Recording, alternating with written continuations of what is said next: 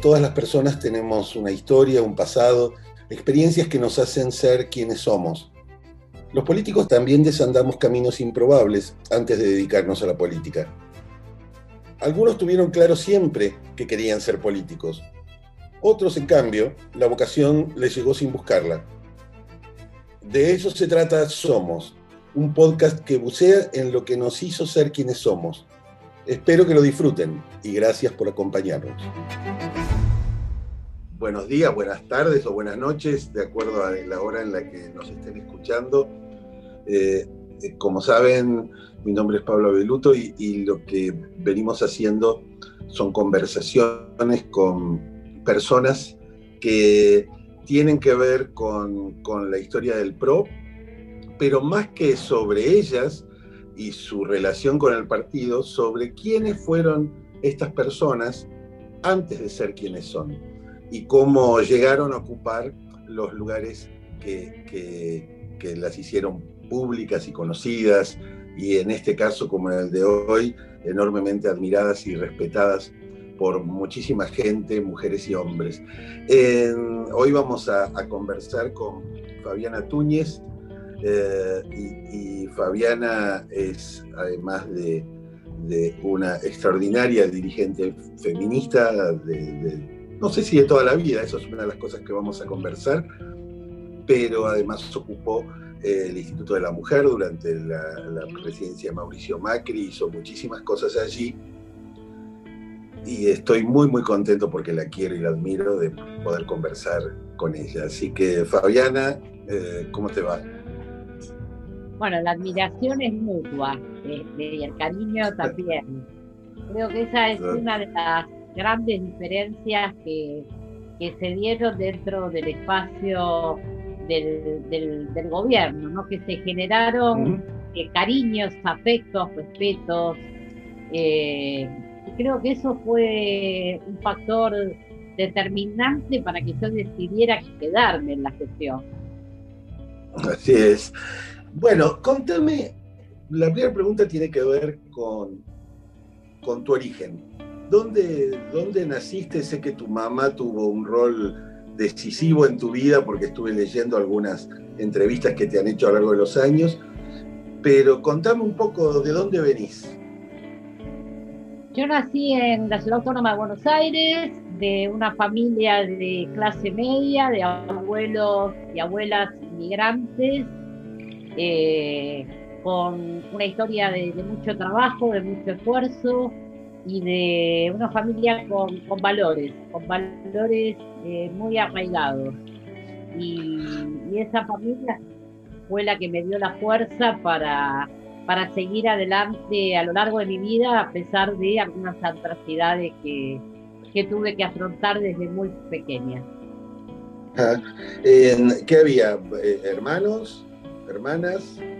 Tengo una hermana, pero de mi papá este, originalmente soy hija única, este, una hija única que vino a este mundo con un pequeño problema que era labio y paladar leporino, lo cual me iba a marcar a lo largo de mi historia eh, muchas cosas. Por eso la, presencia de mi, de mi vieja eh, fue tan importante en mi vida, ¿no? Mira, y, y, tu mamá qué hacía? ¿A qué se dedicaba? ¿Tu mamá, tu papá? ¿qué, Mi mamá era cosmetóloga, mi viejo arquitecto, eh, era una pareja que se conoció de muy jovencita y que después decidió que viniera al mundo una persona, que soy yo, este, y, y, bueno, y luego se separaron y bueno, cada uno volvió a rehacer su su vida, su historia, pero siempre juntos. y, era, ¿en qué barrio transcurre esta, estos primeros años de la ciudad? Eh, bueno, en primer lugar nací en Barracas, después estuve eh, mucho tiempo en Almagro, Palermo y un tiempito en Mataderos. Ah, o sea que tenés conocida las caminadas de la ciudad, de un, sí, un barrio a otro. ¿Y te, te mandaron a, qué escuela o por, dónde, por qué escuelas anduviste? Y estuve en la escuela primaria, la hice en, en Barrio Norte, en una escuela muy querida para mí, Rafael Herrera Vegas, y el primer grado lo hice en Villa eh, después ya terminé la primaria en, en, el Rafael Herrera Vegas y, luego, bueno, a mi viejo le fue yendo un poco mejor desde lo económico, así que decidieron mandarme a la escuela secundaria, al Cangallo Zule, y bueno, y ahí terminó. Ah, mira, sos del, sos del Cangallo. Sos de la banda del Cangallo. ¿Vos sos del 64? 62. 62, ah, mira. Así que te tocó vivir esa primera infancia en la década del 60, en la escuela primaria, ya principios de los 70. ¿Tenés recuerdos de esa época? Tengo recuerdos de, la escuela secundaria, donde ya me tocó la dictadura y donde en la, escuela, en la escuela secundaria había unos gendarmes todos los días y donde después del veranito, del primer año que teníamos centro de estudiantes y, era muy lindo, vino la dictadura y se terminó todo, hasta se terminaron algunos libros, como por ejemplo nosotros teníamos un profesor que se llamaba Bustinza, que era autor de libros de historia, que fue prohibido durante la dictadura, pero entre nosotros y nosotras nos cambiábamos los libros por los más grandes para seguir estudiando en función de los libros de, historia de Bustinza. Mira, y es, o sea que de alguna manera ahí, bueno, y vos contaste que el, asunto del labio leporino fue tu primer contacto con la discriminación de alguna manera. Discriminación entre comillas, más o menos inocente tal vez de tus propios compañeros y, discriminación en, nada, una chica que era diferente porque tenía una característica, un rasgo diferente en su manera de hablar, ¿no? Sí, la realidad es que una niña que llevó adelante 14 operaciones, un tratamiento de fonobiología, eh, y que gracias a mi madre lo que se suponía que era mi mayor debilidad terminé, terminó siendo mi mayor fortaleza, que es la palabra y la comunicación. Totalmente. Una cosa que también leí que me, gustó mucho porque tiene que ver con una definición que fuiste, a la que fuiste y volviste a lo largo de, todos estos años, que es la de un feminismo popular.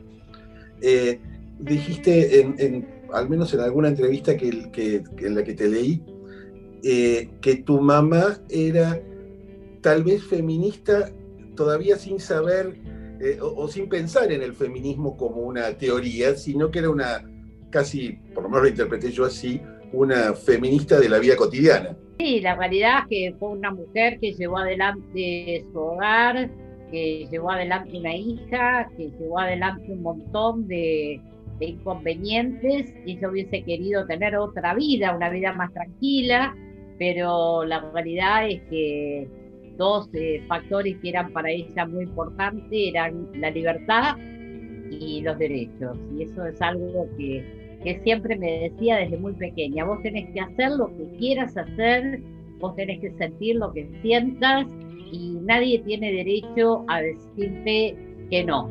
El único límite es el cielo, me decía siempre. Y, bueno, yo siempre eh, lo tomé como, como una guía, ¿no? Para mí todas sus enseñanzas eran muy feministas, así que mi acercamiento al feminismo se dio como, como algo casi natural, ¿no? Ya era feminista sin serlo, madre, y, yo era una rebelde eh, a todas las estructuras, a, a todo lo que imponía en ese caso en la época de la dictadura, pero también eh, en otros ámbitos yo era justamente la rebelde, era la que en la escuela secundaria eh, por ahí se quedaba en el bar de la esquina a leer el diario y me leía tres diarios. mis compañeros y mis compañeras me miraban, me decían, loca, Este, o por ejemplo, bicho raro, claro. lo, que se llamaba en nuestra, en nuestra época se llamaba rateada, no sé cómo se llamará ahora. Este, y, mi vieja siempre me decía, no, no te ratees, quédate en casa y decir a tus amigas que vengan. Así que era una familia muy especial y también una, una familia donde siempre se discutió mucho la política, la realidad social. Eh, así que, bueno, no podía salir de otra forma. ¿Tus, papás se separaron eh, cuando vos tenías que edad? Seis años. Ah, o sea que eras bien chiquita. ¿Y después vivieron solas vos y tu mamá? No, no, después por suerte mi mamá se puso pareja con el que fue mi padre del corazón, que, bueno, lamentablemente nos duró poquito, pero del cual yo tengo un, recuerdo entrañable. En el mientras tanto, los fines de semana veía a mi papá y a mi hermana, a la cual adoro. Este, y bueno, así fue transcurriendo una vida extraña, digamos, con una familia ensamblada en épocas donde no había familias ensambladas. No, yo me acuerdo, cuando yo soy cuatro años más chico que vos, y cuando, pero somos de la misma generación, y yo me acuerdo que en la escuela primaria, también acá en Barrio Norte, la escuela pública de Castelli, cuando algunos de nuestros compañeros, sus padres se separaban, era vivido como pobrecito, se les separaron los padres, era como una tragedia, había que contener a ese niño o a esa niña que parecía que, que, quedaba como desguarnecida e indefensa o indefenso a, la, buena Dios. Y, hoy me acuerdo que cuando yo me separé, eh, eh, eh, que mi hijo era adolescente, mi hijo mayor era adolescente, y, y le dije, mira, tu papá y tu mamá, lo llevaba al colegio en auto, me acuerdo, digo, tu papá y tu mamá nos, vamos a separar, queremos mucho y todas esas cosas que uno dice, me dijo, pero eh, sí, todos los, mis compañeros tienen padres separados. ustedes eran de los pocos que estaban juntos. Eh, eh, en aquella época era, era una rareza todavía y era algo que había que trabajar un poco, ¿no? sí, hasta era un poco mal visto con los papás y las mamás de muchos compañeritos y compañeritas, ¿no? O sea, era como, una mancha negra que había en esa algo que parece, a ver, hoy por hoy, realmente, como vos decís, historia, por suerte, hemos evolucionado, pero niña, en épocas donde no se hablaba de grooming, eh, bueno, eso era una forma de grooming también. Claro. Y te pregunto, cuando eh, eh, esta preocupación o esta, digamos, afirmación de tu mamá por los derechos, la libertad, esa niña que leía el diario en el bar de la esquina cuando se hacía la rata del, cangallo, era, ¿de dónde venía? Digo, ¿había una, una identificación política? era, había, vos decías que se conversaba de política en tu casa, de la realidad social, era lo que hoy llamaríamos una, una familia politizada o, o, eran este, o era una familia clase media normal que le interesaba la política.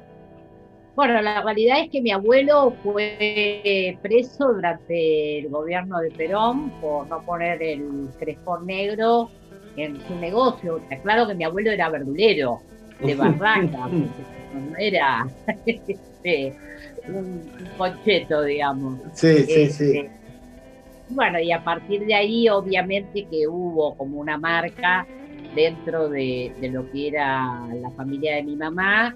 Y mi mamá odiaba la política, pero tengo un tío que, bueno, que siempre habló, estuvo en política y creo que fue mi tío el que más me marcó para, para la participación en la política, ¿no? Él siempre fue eh, radical y bueno, mi familia de origen eh, era, era radical, así que bueno, estábamos siempre en ese, en ese punto, ¿no? Yo fui un poco la rebelde de la familia porque yo consideraba que, que, que no había que ser antiperonista, sino que había que ser eh, a favor de, todos y de todas, de la Argentina. Así que, eh, bueno, medio discutíamos acerca de cuando vinieron los albores de la democracia, pero bueno, siempre estuve ideológicamente muy cercana a, estos sectores, ¿no? Claro, te agarra el 83 con 21, eh, eh, eh, entrando en, tu mayoría de edad y, me imagino que esa primavera que vivimos en, entre la guerra de las Malvinas y, el año 84, 85, la debes haber vivido con, toda intensidad, ¿no? Sí, la realidad es que yo empecé a, a militar en un partido, en el Partido Radical, cuando todavía era menor de edad y todavía la guerra no se había ido, en un viejo de 189, y ahí me enamoré, obviamente, me enamoré de la de que venía, me enamoré de la lucha por la democracia, eh, y fue una etapa muy, muy conmovedora, muy maravillosa, eh, donde los derechos, donde aparecía la luz y el somos la vida, somos la paz, eh, no sé, un, discurso y una realidad que, para mí era muy importante ese momento donde, bueno, cuando sos muy joven hay algunas ideologías y algunas ideas que una las defiende con, el corazón, con la vida, con el cuerpo. Y, bueno, y me metí, mi mamá no sabía que yo estaba militando en política, el que lo sabía era mi tío, eh, yo le metí a mi viejita pobre porque ella tenía mucho miedo, me habían pasado muy mal, era de las que cuando yo hablaba de política o mi tío hablaba de política, mi vieja decía que los vecinos escuchan, o sea, venía de, una historia muy de mucha represión, de mucho miedo, entonces bueno, la entendía, y, pero yo quería, como ella me dijo, hacer lo que quieras hacer. ¿Y te mete en presa cuándo? ¿Te acordás? Presa eh, antes de las elecciones del 83, antes del 30 de octubre, este, porque estaba con un grupo de compañeros militando en una esquina y, te acordás que no se podía estar muchas personas juntas y bueno, por falta de cédula me, me metieron presa y ahí tuve que llamar y, y, mi vieja ahí le tuve que contar la verdad, ¿no? De que estaba en el radicalismo y que estaba por... Se debe haber agarrado la cabeza. me imagino. Me imagino. Pero bueno, para ella que era el radicalismo era. Terminaste la secundaria y, ¿qué hiciste? Digo, ¿qué, ¿A qué te dedicabas mientras empezabas a militar? Y, bueno, en realidad en realidad trabajaba en una empresa que ya no está más, que se llama Romat. Este, sí, que, ¿por qué me la acuerdo tanto? ¿Que eran unas, unas grúas, eran, o unas vigas? Y trabajaba en construcción y decoración, sí, ah, hacían todo. Y así que bueno, empecé a trabajar, ni bien terminé el secundario, y ahí empecé a, a hacer un ingreso muy tibio a la universidad y después abandoné porque me dediqué, lamentablemente le dediqué todo mi tiempo en ese momento a la política. Yo era la primera secretaria general mujer de la Juventud Radical, así que bueno, me, me absorbió todo. Eh, Semana Santa, Montecasero, bueno, todo lo que se te pueda ocurrir. Y, y bueno, y lamentablemente no, no continué los estudios, pero, pero bueno. Ahí hay otro hito que vos mencionaste también en, alguna entrevista y que yo lo recuerdo, yo ya tenía 20, que fue un encuentro de mujeres en 1986 en San Bernardo, que si mal no recuerdo fue el primero de una serie de encuentros que, entiendo que siguen hasta hoy. pero ese primer encuentro, yo lo recuerdo, tenía una amiga que fue, y de algún modo te podría decir que volvió cambiada. Y cuando leí que algo parecido te había pasado a vos en ese, en ese encuentro de mujeres que duraba creo una semana o un, fin de semana o unos cuantos días, eh, decías lo mismo. ¿Por qué? ¿Qué, qué? sentiste en ese encuentro de San Bernardo? ¿Qué te pasó por la cabeza? Bueno, yo creo que se juntó con mi, mi principio de decepción de la política partidaria eh, donde realmente el machismo eh, y la discriminación y prácticas políticas con las que en ese momento yo no estaba de acuerdo, me encontré con el feminismo que me dio respuesta a todas las preguntas que, que yo me hacía. Eh, entonces, en realidad, ahí fue un antes y un después, y yo dije, no, para mi vida quiero eso, quiero luchar por los derechos de las mujeres, de las niñas, de los niños, eh, quiero que se respeten mis derechos, quiero que muchas cosas cambien. Eh, y bueno, ahí me dediqué por entero a lo que es la sociedad civil, al, feminismo y, bien feliz que estoy porque bueno, eso me permitió profundizar desde lo teórico, estudiar mucho y, especializarme en todo lo que tenía que ver con violencia y desigualdad. ¿Y, recordás eh, eh, el momento o tu proceso eh, personal a, lo largo de, de, mediados de los 80? Digo, porque porque el feminismo, por lo menos como yo lo recuerdo en esa época, si bien por supuesto ya tenía una larga tradición en, el mundo y en Argentina, todavía era un tema, digamos, marginal en términos del debate público. Es decir, había figuras que eran reivindicadas como, bueno, vivía todavía en el Partido Radical Florentina Gómez Miranda, o se recordaba Alicia Moro de Justo como dos íconos eh, eran los años del debate acerca del divorcio que había propuesto el presidente Alfonsín y, de algún modo el, divorcio estaba eh, íntimamente relacionado con, una, reivindicación de las mujeres de poder vivir con quien querían, digo, casarse tantas veces como quisieran, con quienes quisieran, y separarse con aquellos con quienes no quisieran estar.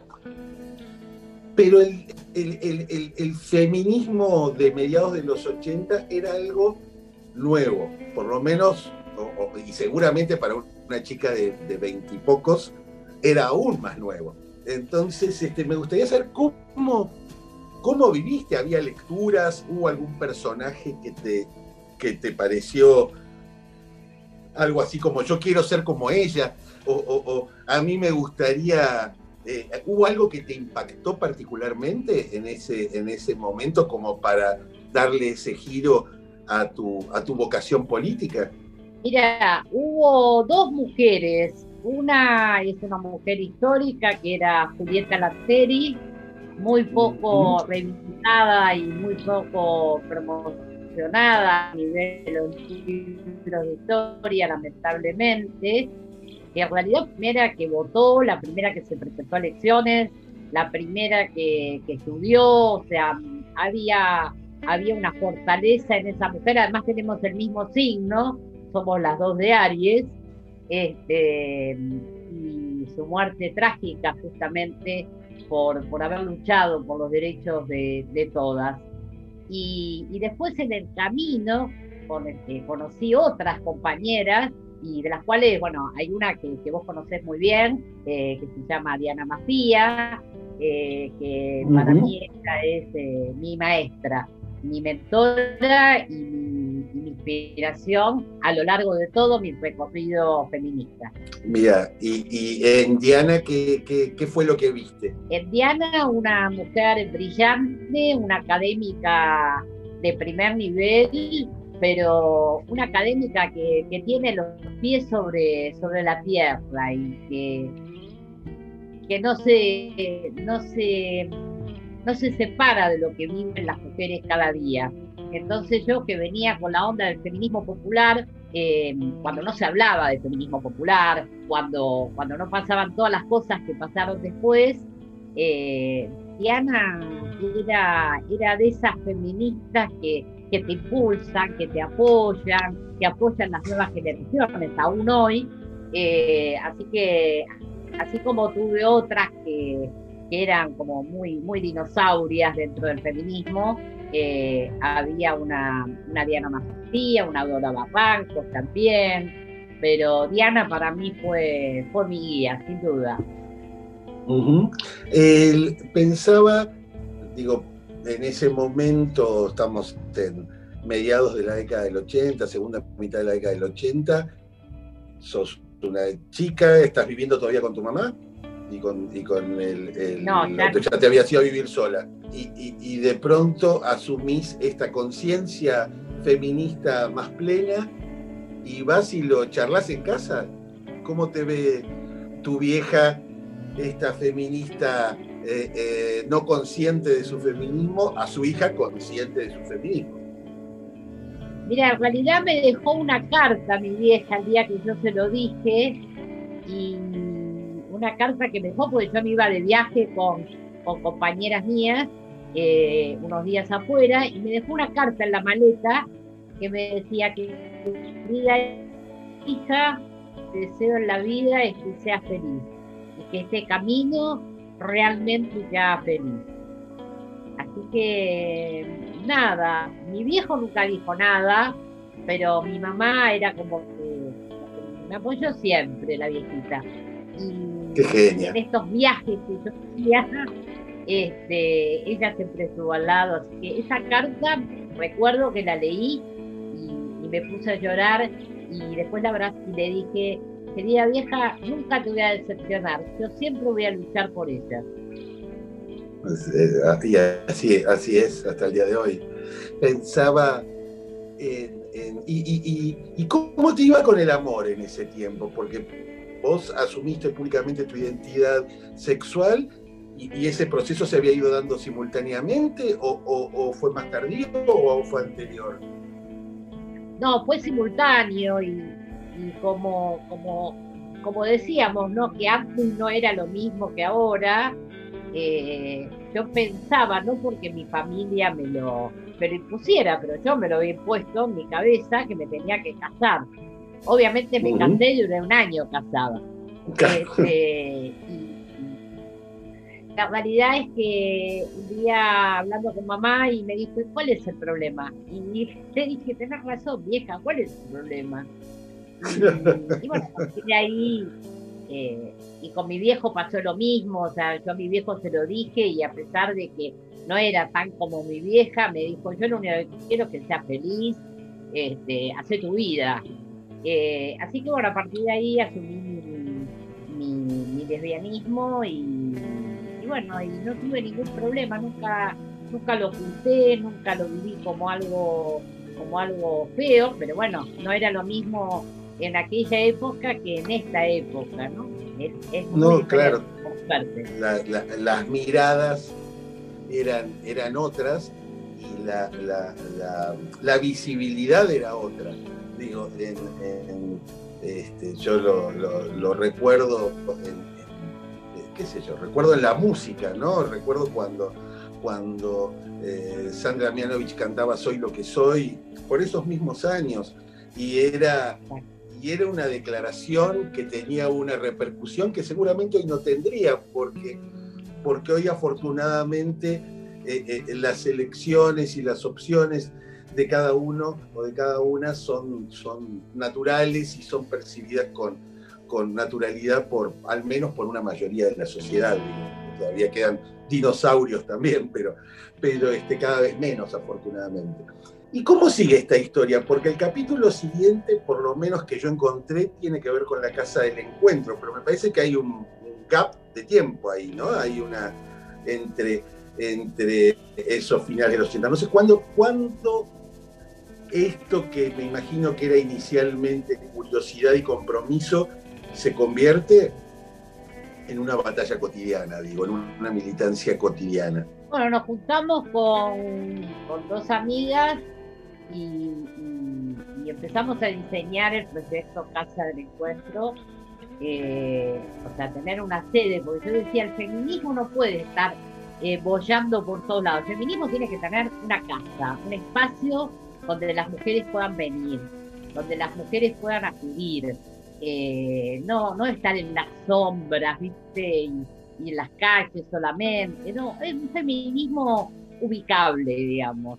Y la verdad es que ahí juntamos nuestros ahorros y abrimos la primera sede de la Casa del Encuentro allá por el año 2003, eh, con la ayuda de un montón de compañeras, de mujeres eh, que nos ayudaron, porque sin ellas no hubiésemos podido.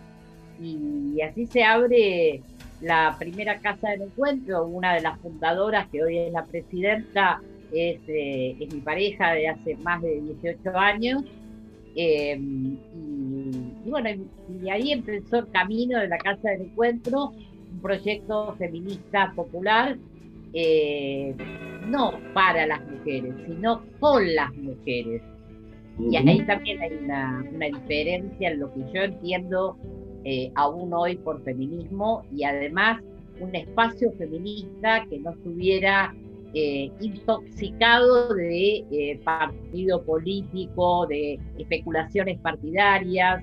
Y, bueno, la realidad es que queríamos que la Casa del Encuentro fuera una verdadera organización de la sociedad civil. Eh, y bueno, eso se logró y, y por suerte, bueno, la casa sigue sin mí, pero sigue con su con su trabajo y con su coherencia, de lo cual yo siento un gran, gran orgullo. Estaba pensando en esto que vos llamás siempre feminismo popular y que yo no puedo dejar de pensar que el, el, adjetivo popular puesto al lado del sustantivo feminismo es porque habría otros adjetivos posibles al feminismo, tal vez un feminismo más teórico o más de élite o más un feminismo menos práctico, no sé cómo llamarlo, a ese otro feminismo que no es el que vos estás embarcada en construir desde o aportar desde hace tanto tiempo. ¿Me lo, me lo contás un poco? ¿Y cómo te nació esa idea? La realidad es que yo veía que, que había un feminismo muy acotado, muy puertas adentro, muy que nos aplaudíamos desde nosotras y, que había situaciones de desigualdad y de violencia que las feministas, algunas, dejaban pasar, ¿no? O sea, el purismo del feminismo. Tenías que hablar con doble género, tenías que, bueno, cumplir determinados requisitos, no sé, no maquillarte, bueno, estupideces de, de, de, algunas cosas que, que, yo no estaba de acuerdo. Yo creo que hay tantos feminismos como feministas hay, pero fundamentalmente un feminismo que no interpela y que no habla con las mujeres, con las mujeres que viven en Palpalá, que viven en, el medio de la montaña, en el barrio popular, eh, ese feminismo que muchas mujeres, eh, estas feministas decían, lo que pasa es que no nos entienden, no, el problema no es que no te entiendan, el problema es que vos no sabés transmitir el, feminismo, sino es desde la pureza absoluta, la corrección política perfecta. Em, y la realidad es que yo siempre creí en, otro, en otra forma de hacer feminismo y, por eso siempre desde la casa del encuentro me la pasaba viajando, me la pasaba yendo a los barrios más alejados.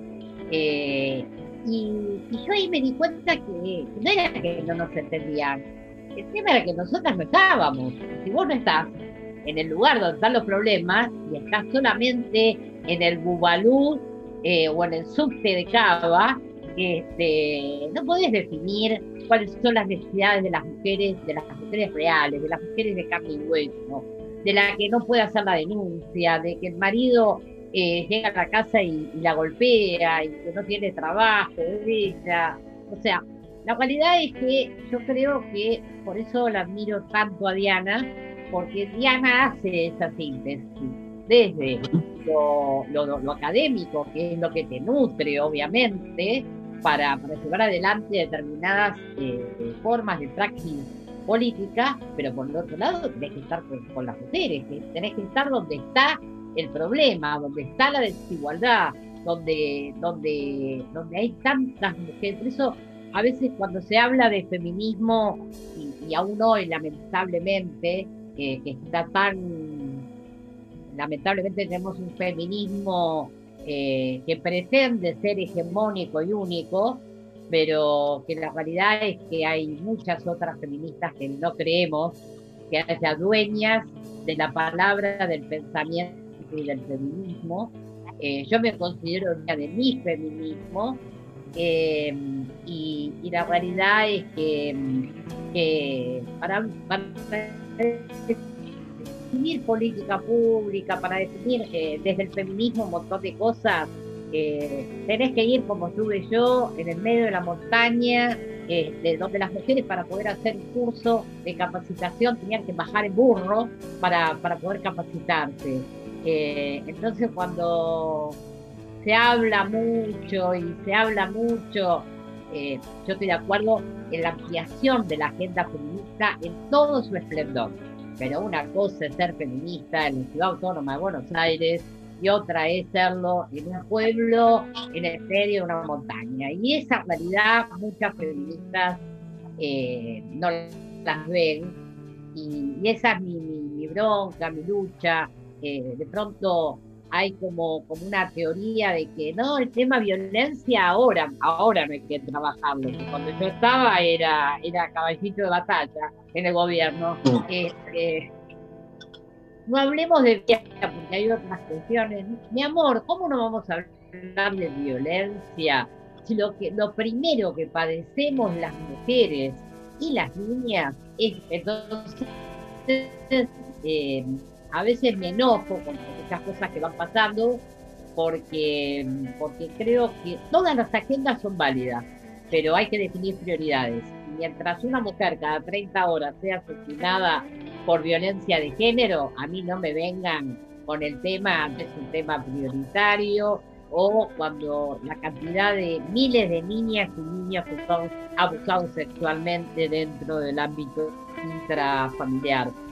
Entonces, eh, por eso soy una feminista clara, este, pero yo voy a seguir así hasta el día que me muera, porque yo necesito estar con las mujeres, necesito donde, estar donde está el problema. Y no es una postura.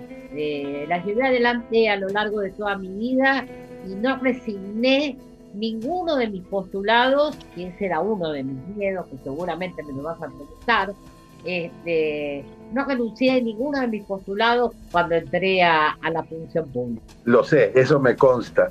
y es uno de los motivos de, mi admiración y mi respeto. Pero yo pensaba, vos eras una feminista porteña, digamos, en, en los 90, por ponerle un nombre, o en los primeros 2000. ¿Qué te cambió ese con tantas mujeres que probablemente cuando hacías estos viajes con tus compañeras y te encontrabas con esas mujeres que tal vez no habían escuchado hablar de feminismo, aunque sí habían padecido el machismo o lo padecían o el patriarcado de diferentes maneras a, lo, largo de sus experiencias de vida, sus experiencias laborales, sus experiencias familiares, etc. Digo, ¿cómo se hace o cómo hacías seguramente se debe seguir haciendo, eh, para eh, traducir una mirada feminista en realidades donde, un poco como le pasaba a tu vieja, digo, vos podías ser feminista sin ponerte el gorro de feminista, digo, es decir, o ni, sin siquiera saber que ese gorro existía, porque tu vieja era consciente de los derechos pero otras mujeres a lo mejor no lo, no lo eran o no lo son. Empezó en el 2001, cuando eh, yo me empiezo a relacionar con, mujeres de, diferentes lugares y donde yo decía, ¿cómo hago para, para poder dialogar con ella y decirle que ella tiene derechos y transmitirle qué es lo que se puede hacer? Y lo primero que hice fue hablar de derechos no hablaba de feminismo, hablaba de los derechos y de las desigualdades cotidianas, y no lo decía como desigualdades cotidianas, ni hablaba de del heteropatriarcado, ni hablaba de, la misoginia.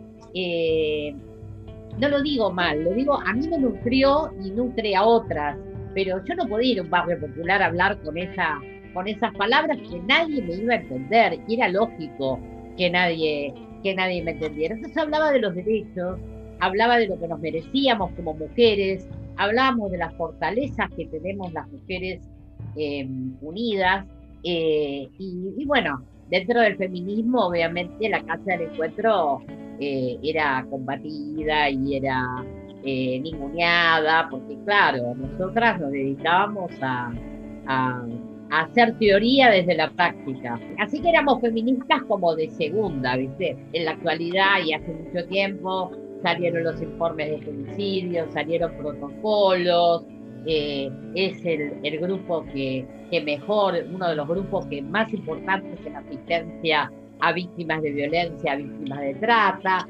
pero bueno, eh, hicimos teoría de otra forma y creo que, eso es lo, válido, pero yo me llevo de cada una de esas mujeres que se les fue transformando la cabeza y esas mujeres que tenían ese trapo violeta sin decir nada, al, próxima, al próximo 8 de marzo estaban con este trapo violeta que decía 8 de marzo, eh, y el grupo de, el nombre del grupo de, mujeres, que antes era un grupo eh, mixto y a partir de, todo ese trabajo se, se transformó en grupo de mujeres eh, en ese momento del POL.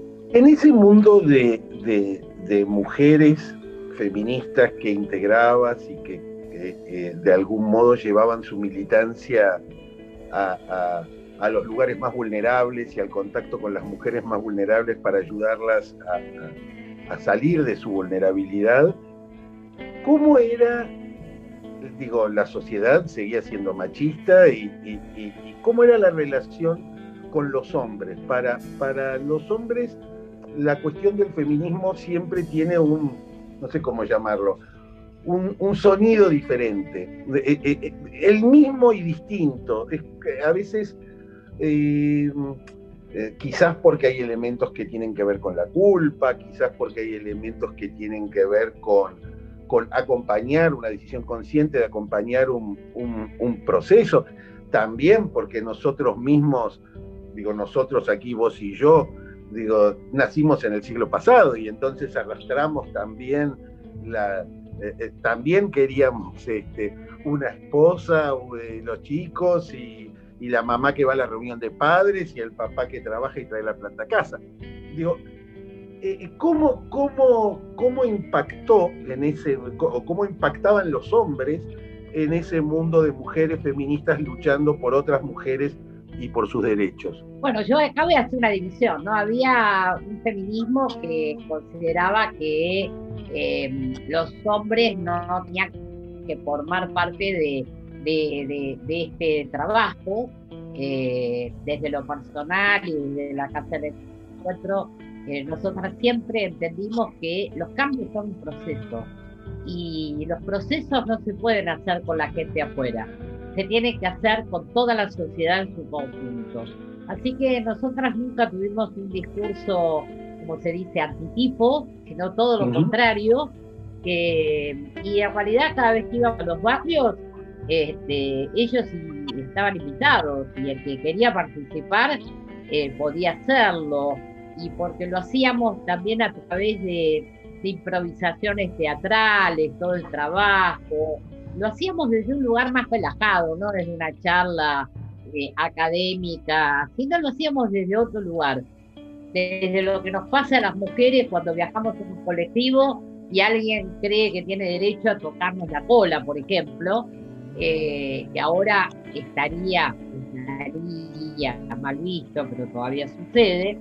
Eh, y la realidad es que eh, yo creo que los cambios se dan con, todas y con todos, sin ningún lugar a dudas. Así que nosotras éramos catalogadas por algunas feministas como las varoneras, porque nosotras considerábamos que, ese cambio lo teníamos que hacer eh, con los varones también, porque sin el cambio de los varones y de nosotras, las mujeres, esta sociedad va a seguir siendo desigual.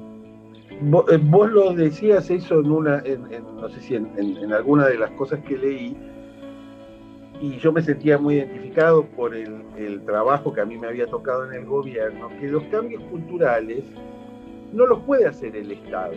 No es que el Estado pueda decir, se prohíbe de ahora en adelante la discriminación de las mujeres y de ahora en adelante este, porque se convierte en una cosa solamente declarativa, de buenas intenciones, pero en la vida real de la gente no cambia nada.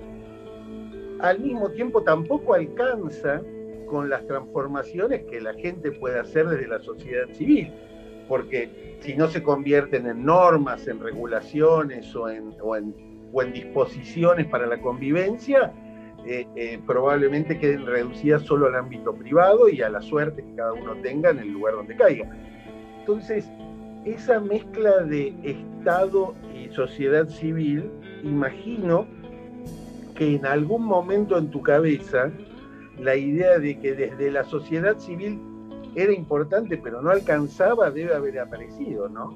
Sí, la realidad es que un día en un debate dentro de la Casa del Encuentro, eh, yo les dije a mis compañeras, eh, compañeras, la lucha de la sociedad civil tiene un techo y, creo que, que, tenemos que traspasarlo, ese techo, y que tenemos que sacarnos los prejuicios y tenemos que empezar a transformar la política pública, los partidos políticos, las cabezas de los y las dirigentes. Y, yo les dije, yo estoy preparada para volar, así que váyanse preparando porque yo en cualquier momento vuelo. Y no sabía nada, porque en realidad yo sabía que era lo que tenía muy en claro que había que hacer desde la política pública. Eso lo tenía muy, muy en claro. Pero bueno, no sabía si iba a tener la, oportunidad, una nota eh, representante de la sociedad civil, con las estructuras de los partidos políticos. Eh, no lo sabía hasta que un día recibo una llamada de, Carolina Stanley y porque obviamente hubo una indicación de parte del presidente Macri este, y me ofrece eh, el lugar que yo había soñado además. Yo había sido soñado estar al frente del Consejo Nacional de las Mujeres, porque durante años no se hizo nada, nada en política pública. Yo como representante de la sociedad civil no sabía ni quién era la titular ni dónde estaba el Consejo Nacional de las Mujeres. Así que imagínate todo el campo que había para hacer. Y cuando me junto con Carolina, le digo, Carolina, que ya la conocía de, articulaciones en Cava, eh, le digo, pero Carolina, yo soy feminista. Eh, y me miró y me dijo, sí, ya lo sé, no es ninguna novedad. Y le digo, pero vos sabés que hay temas en los cuales por ahí no estamos eh, en la misma posición. Y Ah, porque yo venía con todo el prejuicio, y venía con todo el prejuicio con Mauricio también, estoy honesta. Este, y, bueno, y dije, ¿qué es lo peor que puede pasar en este momento? Que me quede seis meses y que me vaya.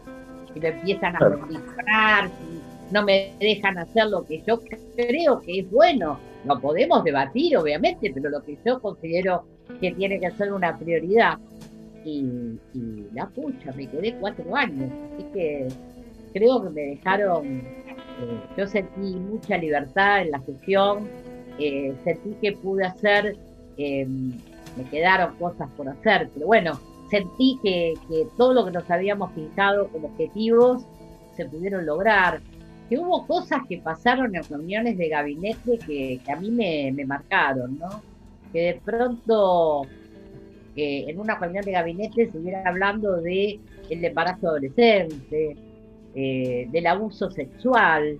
Eh, yo dije, pero esto se está discutiendo acá en la Casa Cruzada. Eh, y sí, y se discutió. Y, y, logramos un montón de cosas, otras quedaron en el camino, pero para mí fue muy duro, porque yo venía de la sociedad civil y, participar dentro del gobierno de Cambiemos, tenía un precio. tuvo un precio muy alto, este, pero que yo estaba dispuesta a pagarlo porque cuando vos te sentís libre, cuando vos sentís que nadie te viene a decir qué tenés que decir o que no, creo que, realmente yo pude hacer un montón de cosas eh, que no se habían hecho nunca antes eh, gracias a que había obviamente una decisión política de abrir la agenda, de una sensibilidad eh, diferente de parte de eh, tanto el presidente como de Carolina, como de María Eugenia, todos los que estábamos, como vos que estabas en el gabinete, eras ministro, este, y todos los demás ministerios también. Eh, entonces se pudieron hacer un, montón de cosas, pero ¿sabes qué es lo que más? Dos cosas para mí fueron fundamentales dentro de la gestión. La libertad, la transparencia y el hacer con, las mujeres. Esas tres cosas para mí eh, fueron determinantes y más allá de que muchas feministas eh, que hoy saludan cualquier cosa, este, porque la realidad es que fue costoso para mí decir que Mauricio era el feminista menos pensado. Este, Me acuerdo esa frase. Me costó mucho. Este, pero lo dije porque actualmente lo sentí y porque yo creo que no creo en el feminismo para la foto de la política pública. Creo realmente en un feminismo que hace política pública para tratar, en este caso, a la mujer, a las niñas, eh, a los niños. Y, bueno, no me importó, está bien, que digan lo que quieran, eh, pero tuvimos 12 años un gobierno encabezado por una mujer que que de la política pública de género no hizo absolutamente nada. Este, y después vino Mauricio, que realmente em, hizo un cambio también él internamente, así como muchos compañeros y compañeras del gabinete también hicieron ese cambio. Y bueno, y todo fue, fluyó, fluyó con, con, con naturalidad. Y, creo que, este espacio tiene mucho para, para dar porque hay, hay veces que yo me pongo como loca porque a mí me reclamaban que había ejecutado el 95% del presupuesto, pero ahora nadie reclama que la actual gestión este, solo ejecutó el 56%. Este, nadie reclama que el, ministerio, porque ahora es ministerio, eh, no presenta misericordiae, no presenta amparos ante las diferentes violencias que se generan a lo largo y a lo ancho del país, qué sé yo. Hay momentos donde siento una impotencia tan grande porque yo digo, nosotras, con un instituto descentralizado, con nada más que seis nombramientos, o sea, seis estructuras, éramos, llevamos adelante un trabajo, gracias obviamente al apoyo de, del Ministerio de Desarrollo Social, que, que, cuando nos faltaba algo ahí nos inyectaban para, para que pudiéramos eh, continuar. Eh, la realidad es, la realidad es que yo veo que ahora con 58 cargos no se hace ni la mitad de lo que se hacía y que se hace mucho para la foto y, poco por, por, la realidad de las mujeres en los barrios. Yo eh, mientras te escuchaba pensaba en, en, algo tan central para, para tantas luchas y en particular para las del feminismo como es el combate a los prejuicios, los estereotipos, las construcciones sociales que vienen como anquilosadas y cristalizadas desde desde hace décadas o siglos, cómo nos cuesta, y cómo les cuesta en particular a, algunos eh, dirigentes, algunas dirigentes o, algunos voceros, eh, enfrentar sus propios prejuicios, porque cuando vos describías lo que te pasó, podría estar describiendo mi propia,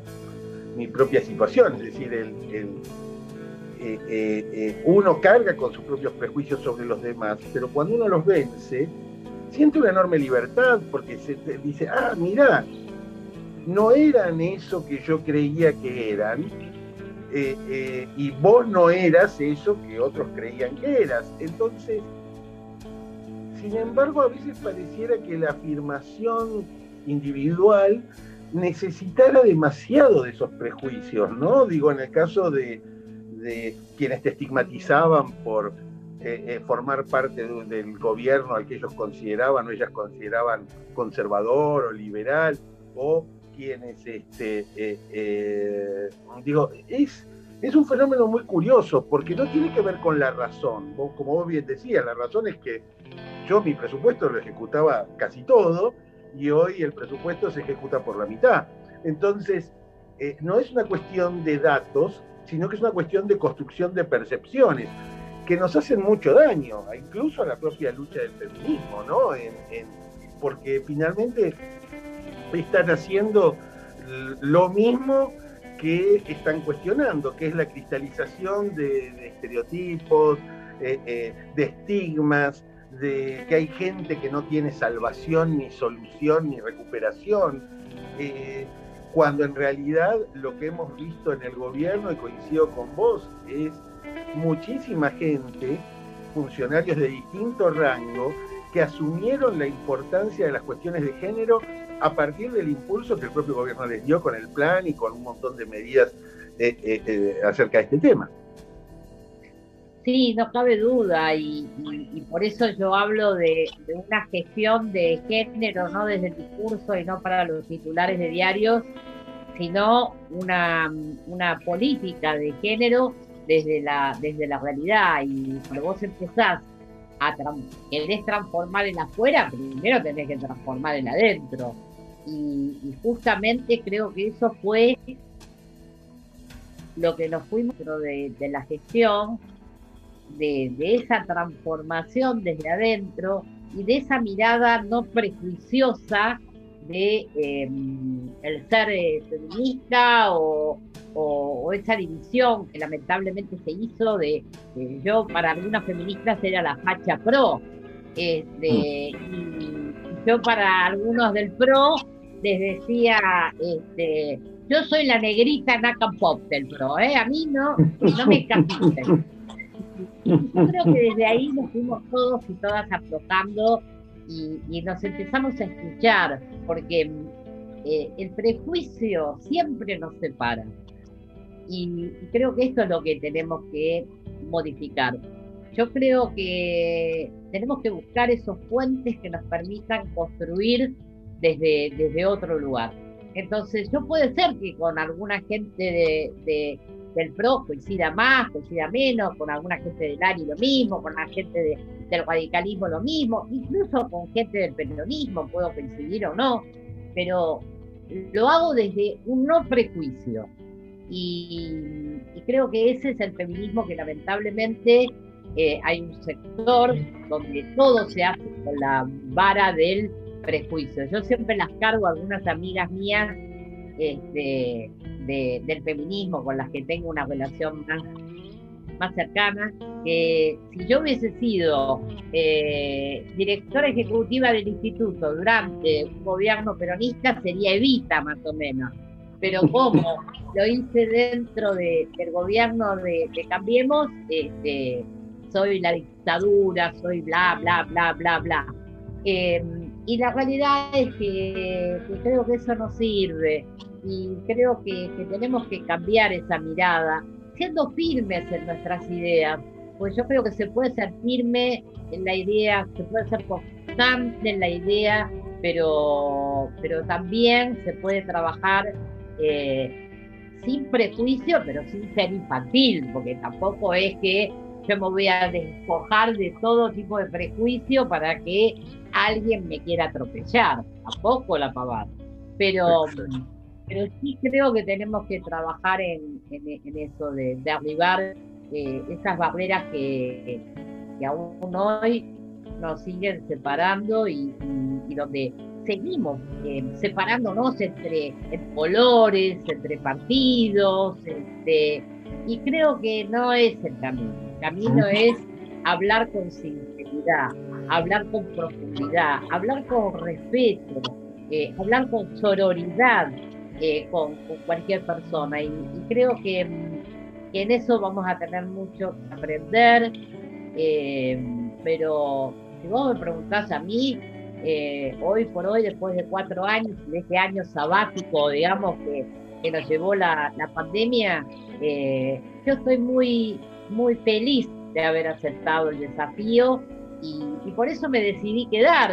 Fíjate vos que me quedé en la política cuando yo estaba muy peleada con la política este, y, decidí quedar, porque creo que vale la pena, vale la pena transformar eh, las realidades y que la podemos hacer con tipos como vos, con, mujeres que hay dentro de los espacios de Juntos por el Cambio, con, con todos. El tema es que el cambio lo vamos a tener que hacer con todos, con todos y todas adentro eh, y siendo eh, despojados de egoísmos y de, y creo que vamos a encontrar el camino porque hay toda una sociedad que nos necesita. Cuando, cuando hablábamos de, de que se decía, ¿no? Con el cemento no... Eh, y la realidad es que con el cemento muchas mujeres podían llegar a la salita a pedir ayuda, eh, podían salir a eh, conseguir ese lugar que necesitaban para poder ir, o con el agua potable, o sea, hago un montón de cosas, y discúlpame que, que te agrego a... Vos sabés que cuando me en un cargo, yo, yo colocar a fulano, a mengano, a sultano.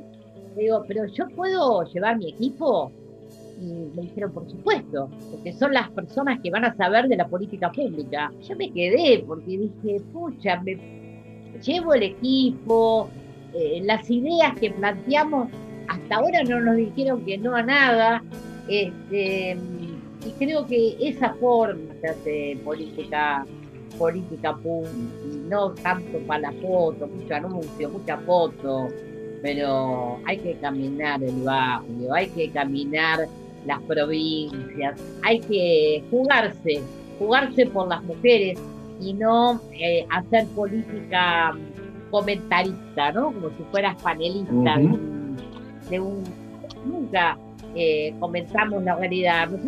Íbamos y poníamos el recurso, el, amparo, estábamos con los familiares de víctimas de femicidio, estábamos con la ley Brisa, estábamos con la ley Micaela, y yo ahora me siento mal cuando algún familiar de víctima de femicidio me escribe porque dice que no encuentra un lugar eh, donde sea escuchado.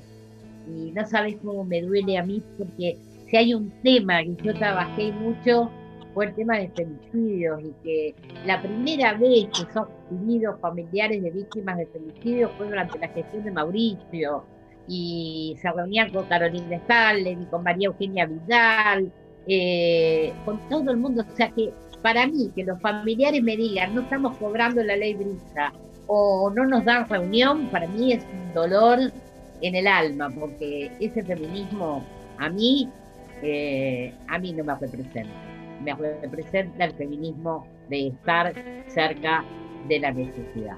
Tengo dos últimas. Una, eh, ¿tu mamá vive? Lamentablemente hace dos añitos la perdí. Pero te voy a decir. Pero te vio, te vio llegar a, ese cargo con el que vos habías fantaseado tantas veces.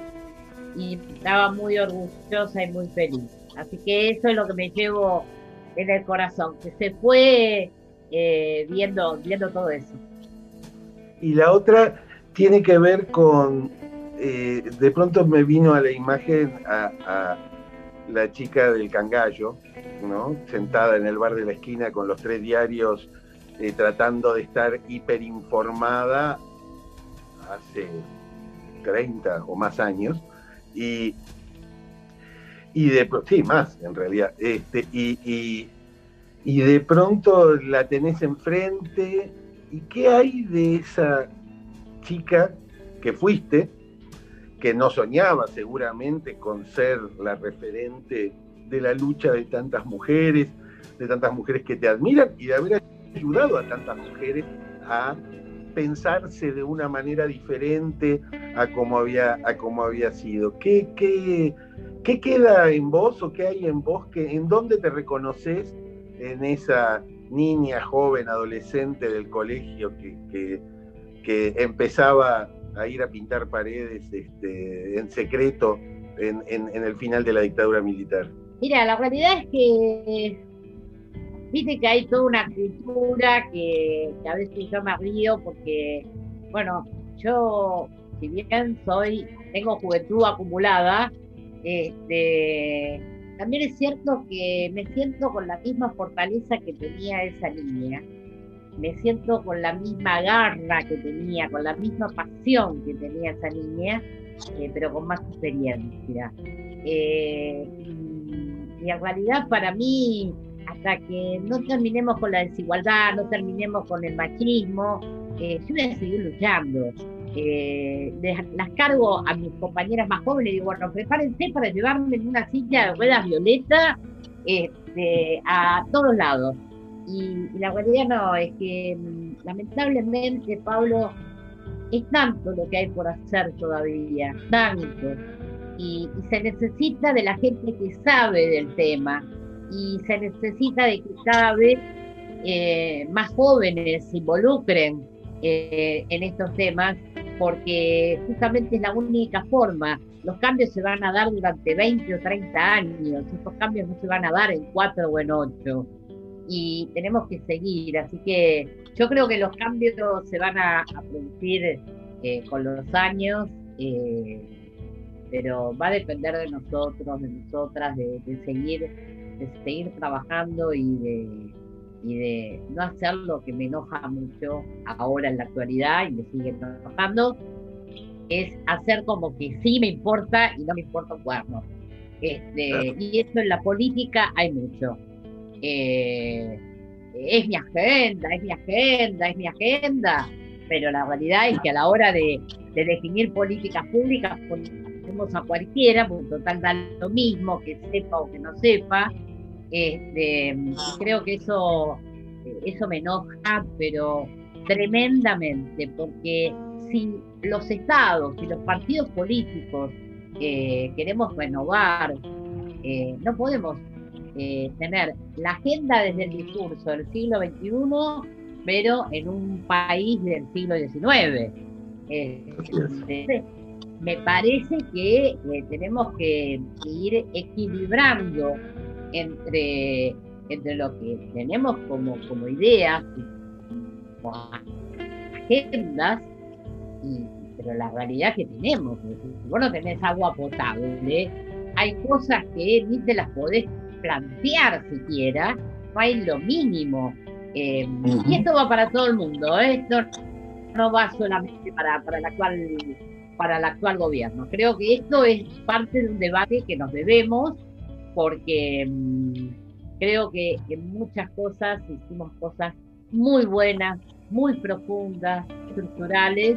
Eh, bueno, obviamente en algunas cosas nos hemos equivocado, pero, pero bueno, nadie es perfecto pero la realidad es que yo creo que hay pasta, que hay madera eh, dentro de lo que tenemos como espacio, y ahí sí refiero a Juntos por el Cambio, al PRO, a los radicales, a la y a todas aquellas personas que, que, se vayan sumando a lo largo de, la historia, pero yo creo que hay mucha gente dentro del espacio del PRO que tiene mucho para aportar eh, eh, y que tenemos que seguir apostando a ese cambio, a esa transformación de un partido que empezó siendo, como yo, de Cava, este, pero que entendió que había otra realidad y, bueno, esa otra que, que desarrollar. Así que eh, acá vas a encontrar una, una niña, porque sigo siendo una niña, preparada para dar más de una batalla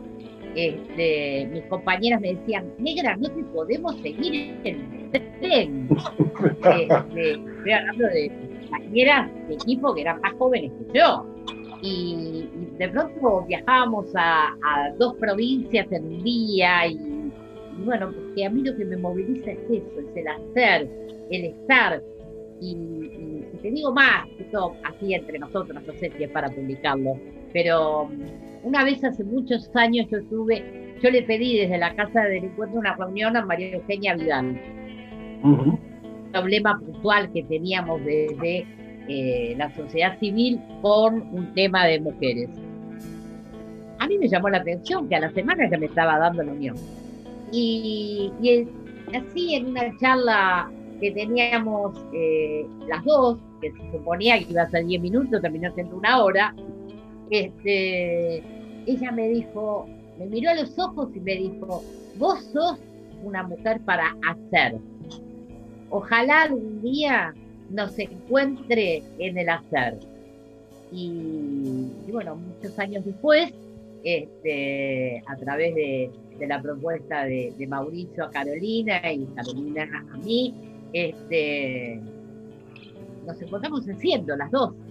Y, yo llevando esa carpa que llevaba como sociedad civil eh, en vez de llevar la carpa, llevamos los vagones de trenes en la provincia de Buenos Aires, junto con, con Marcelo Orfila, llevamos los vagones violetas a la provincia de Buenos Aires para poder acercar la atención a las mujeres víctimas de violencia de género. Así que mira, de la carpa al vagón violeta, que había sido mi sueño, además yo soñaba con tener un ómnibus violeta, soñaba con un tren violeta, y bueno, esa es la diferencia entre estar en la sociedad civil poder estar en el Estado, pero en el Estado bien entendido, desde ese Estado que define la política para cambiarle la vida a esa, a esa mujer, a esa persona, a ese barrio, a esa sociedad. Eh, un Estado donde, eh, te voy a contar otra anécdota, una vez estaba el Encuentro Nacional de Mujeres y el instituto siempre financiaba eh, parte de, la comida, ¿no? De, para las mujeres que iban. Y, un día me criticaron porque yo hice una licitación de sándwiches de milanesa. Eh, pero quería hacer una compra directa, quería que fuera una licitación. Claro, y comprarle al mejor y al más barato. Exacto y, me criticaban por eso, este, y no me importó, ¿sabes por qué? Porque yo me fui a mi casa este, con la conciencia muy tranquila de que cada pesito que entraba en el Instituto Nacional de las Mujeres, ese pesito nosotros lo multiplicábamos. Gracias al venir de la sociedad civil, teníamos la creatividad de la sociedad civil, lo multiplicábamos por 10. Entonces, para mí, la transparencia, la honestidad, el trabajo, el estar cerca. Eh, ¿Qué quieres que te diga, Pablo? Para mí es la pasión de mi vida, es hacer lo que amo, y lo que amo es esto. Lo bueno es que, es que lo bueno es que se nota, se ve, se vio, se sigue viendo. Ahora con, con la Julieta, hoy no nos alcanzó el tiempo, pero, pero sé que te estás moviendo, se están moviendo muchísimo eh, y, es un, placer compartir el, espacio con, gente como vos, que, bueno, que además de las cosas que hace, le señala un camino a los y a las que vienen por detrás, digo, en el, en el que se puede, como decíamos en la campaña, ¿no? Final se puede, se puede, se puede, y una chica de,